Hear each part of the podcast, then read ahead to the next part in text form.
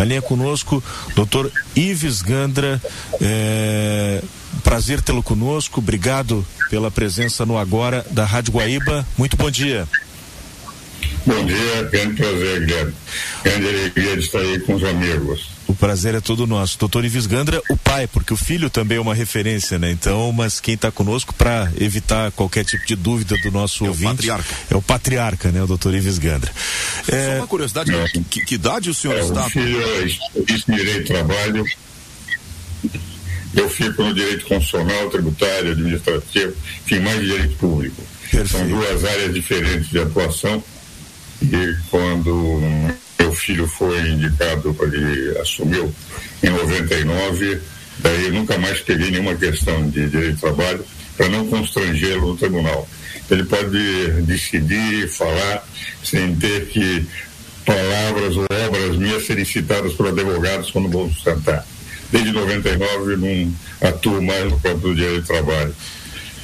Perfeito. O Zé Aldo Mas, enfim, o, o Zé... na minha é essa área eu sinto minha vontade, que é onde eu tenho a titulação, que é Direito Constitucional, a titulação na universidade. Fui titular de Direito Constitucional na Universidade de Mackenzie. E, enfim, é onde profissionalmente tenho atuado. Eu fico à disposição dos amigos para as perguntas, se eu as puder responder farei com maior alegria. Perfeito. Doutor Ives, aqui no estúdio eu, eu, Guilherme, o José Aldo e em home office o nosso Jurandir Soares, que a gente chama carinhosamente de decano. Doutor Ives, a primeira pergunta que eu lhe faço é a seguinte: há notadamente uma tensão. Mas ainda muito mais jovem. com certeza, com certeza.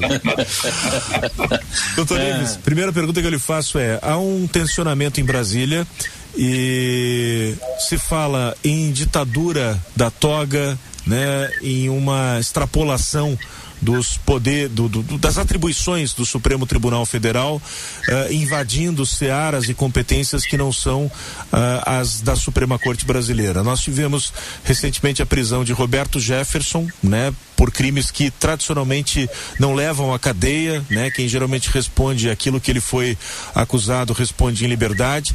Antes, um deputado que deveria ter imunidade parlamentar também foi parar na cadeia. Eh, ativistas foram parar na cadeia. Eh, como é que o senhor está vendo esse cenário brasileiro nesse momento e, em especial, no que diz respeito ao Supremo Tribunal Federal? Veja, é, a minha posição é, eu tenho colocado em artigos e e já vinha com essa interpretação nos comentários que fiz à Constituição Brasileira. Se nós analisarmos todo o trabalho da, do, dos constituintes durante 20 meses, foi criar eh, as competências bem definidas dentro eh, de cada poder, para cada poder. Por isso é que puseram no artigo 1 que eh, todo poder emana do povo, que é uma democracia, Estado democrático de direito. No artigo 2 que os poderes seriam harmônicos e independentes. E no título 4 deu exaustivamente as competências do Legislativo em primeiro lugar. No Legislativo eu tenho situação e oposição. E do Executivo em segundo lugar, porque eu tenho só a situação Executivo, mas esses são os representantes do povo. E o terceiro poder vem em terceiro lugar, que é o judiciário, que não, é, não representa o povo, representa a lei, com auxílio de duas instituições, a Advocacia e o Ministério Público. A exaustão, por que foi colocado? Enfim, eu acompanhei, fui convocado para audiências públicas na Constituinte, porque não queriam mais que tivesse um poder dominando sobre o outro. Os poderes são harmônicos, independentes, cada um com atribuições bem definidas. Ora, com todo o respeito que eu tenho, é muito grande por todos os ministros do Supremo, a maior parte deles eu tenho livros escritos, tenho participado de bancos de doutoramento com muitos deles. É, o que eu vejo é que eles estão invadindo competências alheias quando a Constituição não deu esse poder, nem em ações diretas de inconstitucionalidade por omissão. Eles não poderiam entrar na competência do Poder Legislativo nem por ações diretas em constitucionalidade, por omissão quando o Congresso Nacional está omisso, inconstitucionalmente omisso. É o que diz o artigo 103, parágrafo 2 da Constituição. Ora, nesse momento, Eu tenho a impressão, tem um livro escrito com o Alexandre, já participei de bancos de doutoramento, quando eu presidia a Comissão de Reforma Política da Ordem dos Advogados em São Paulo, ele era membro da minha comissão, aliás, um membro muito ativo, muito inteligente, e os seus comentários estão aí. Mas, a meu ver, ele não poderia ter mandado prender por opiniões, por manifestações. Ninguém pegou arma nenhuma. Cada um disse as opiniões, por mais é, violentas que fossem, ou translocadas, como o deputado Daniel, é um direito dele. Se a Constituição declara que cada, cada, cada parlamentar, cada senador, cada é, deputado é inviolável em quaisquer manifestações essas são ah, os vocábulos que estão na Constituição, inviolável por qualquer manifestações. É evidente que o Alexandre disse, não, quaisquer para mim são alguns. E sendo alguns, eu posso prender o Daniel e criou a figura do flagrante perpétuo. Eu faço um programa de televisão, daqui a 10 anos eu estou em flagrante, esse programa pode estar correndo por aí. Com toda a admiração, que é muito grande pelo Alexandre, a verdade é que extrapolou. Numa democracia, prender por opinião, por mais transvoltada que seja, o deputado Roberto Jefferson, pior. Pior para presidente de partido político, ele evidentemente tem o seu estilo, que é um estilo completamente diferente. É, ele tem o hábito, inclusive, de atacar, às vezes com palavras muito mais duras, entende? A verdade, entretanto, é que Ele foi preso por manifestação, por opinião. Ora, a liberdade de expressão é tão grande que a própria Lei de Segurança Nacional foi revogada, entende, né, pelo Congresso, dependendo agora exclusivamente do presidente da República. O que é, ocorre é que nós tivemos uma invasão, e, ao meu ver, essas decisões do meu caro amigo, grande constitucionalista Alexandre de Moraes, de prender foram, a meu ver, abusivas, exageradas, põem em risco a democracia, que efetivamente, aí a partir de agora, numa democracia, todo mundo diz, não, eu tenho que pensar bem, se eu disser essa palavra, essa palavra pode ser que venha subjetivamente afetar fulano, beltrano, ciclano, na Suprema Corte. Então, isto me parece que efetivamente é o que fragilizou as decisões. E eu tenho ouvido colegas é, que têm se manifestado, especialistas também, no campo, professores universitários, todos entendem ele poderia dar uma ação, de difamação, é, é, indenização por danos morais, uma série de outras ações, sem necessidade de fazer uma prisão e tirar a liberdade do cidadão. E essa é a razão pela qual, é, com toda a admiração ao Alexandre, eu acho absolutamente equivocada a prisão do deputado Roberto Jefferson. Sim. Jurandir, depois Zé Aldo. Doutor Ives, satisfação imensa em tê-lo aqui com a gente. É, o senhor citou aí essa invasão de poderes né, por parte do Supremo e, e, colocou inclusive que constitucionalmente caberia ao Senado fazer a contenção dessa invasão. O que a gente percebe é que o Senado não está agindo nesse sentido.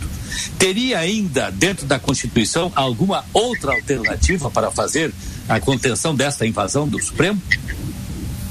Teria, veja o seguinte, na, de rigor, nós temos o título quarto da Constituição, diz da Organização dos Poderes e vai dos artigos 44 a 135.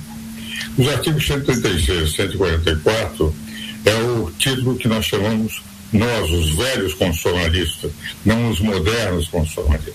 Aqueles, enfim, que eram, enfim, professores titulares de direito constitucional. Regime constitucional das crises.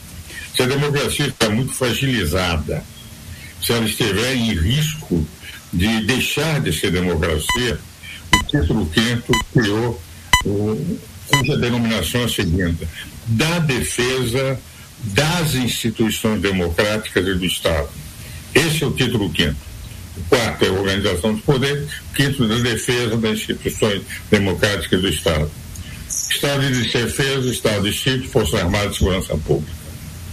Na artigo 142 da Constituição, apesar de Luiz Roberto, membros do Supremo e alguns membros da Ordem contestarem a, a interpretação que eu dou desde 1988, as funções das Forças Armadas são três. Primeiro, defender a pátria. Segundo, garantir as instituições democráticas. Terceiro, por solicitação de qualquer dos três poderes, repor a lei e a ordem. Pontualmente, onde a lei e a ordem foi ah, atingida. Mas tem que ser por solicitação. O que vale dizer, por exemplo, se num determinado momento uma invasão do Poder Judiciário, o Judiciário invadir uma competência exclusiva e para zelar a sua competência, o Legislativo, pelo artigo 49, inciso 11, não tem instrumento, ele pode solicitar as Forças Armadas para repor a lei a ordem. Porque houve uma invasão da competência, vamos dizer que o judiciário invada, e ele não pode recorrer ao judiciário para dizer se o judiciário está invadindo uma competência, porque foi o judiciário que invadiu a competência. Então teria que hoje o legislativo, é, é, enfim, solicitar às Forças Armadas uma intervenção que só poderia ser para aquele ponto. Diz, não, por exemplo, a prisão, é, a prisão do deputado Daniel. Se o Congresso dissesse eu não quero essa prisão, e o Supremo mantivesse a prisão, o Congresso poderia pedir para que as Forças Armadas soltassem, soltando repouso lei a ordem exclusivamente naquele ponto, sem alterar em nada as instituições democráticas, aquelas instituições colocadas na Constituição. Esse é, é o que eu tenho dito há anos, o único instrumento da defesa das instituições democráticas para repor. Agora, precisa solicitação, e sempre eu disse, se por acaso a solicitação for do Poder Executivo, o presidente não pode comandar as Forças Armadas. Ele é o chefe das Forças Armadas, mas ele é parte do conflito, e nem o ministro da Defesa. Teriam que ser os comandantes, aqueles que iriam defender como Forças Armadas, já que o ministro da Defesa é um órgão do Executivo. Então, essa é a tese que eu tenho no volume 5 das Constituições editadas, desde eh, os meus comentários da Constituição foram editados de 88 a 98, isso está no, eu e o Celso Bastos, está no volume 5 onde eu ponho as minhas posições no sentido de que essa é competência é, tríplice das Forças Armadas. Agora, sempre dissemos todos nós, os velhos constitucionalistas, que era um regime constitucional das crises para nunca ser utilizado, para que os poderes se entendessem, que houvesse o diálogo suficiente, que houvesse harmonia e independência, para que nunca se tivesse que acionar o título quinto da Constituição. Essa era a nossa posição. Então, um remédio, meu caro, seria essa. Uhum. Doutor Ives, a gente tem mais dois minutos, três minutos de entrevista, mas é, a pergunta final é do José Aldo. É só um esclarecimento, doutor Ives.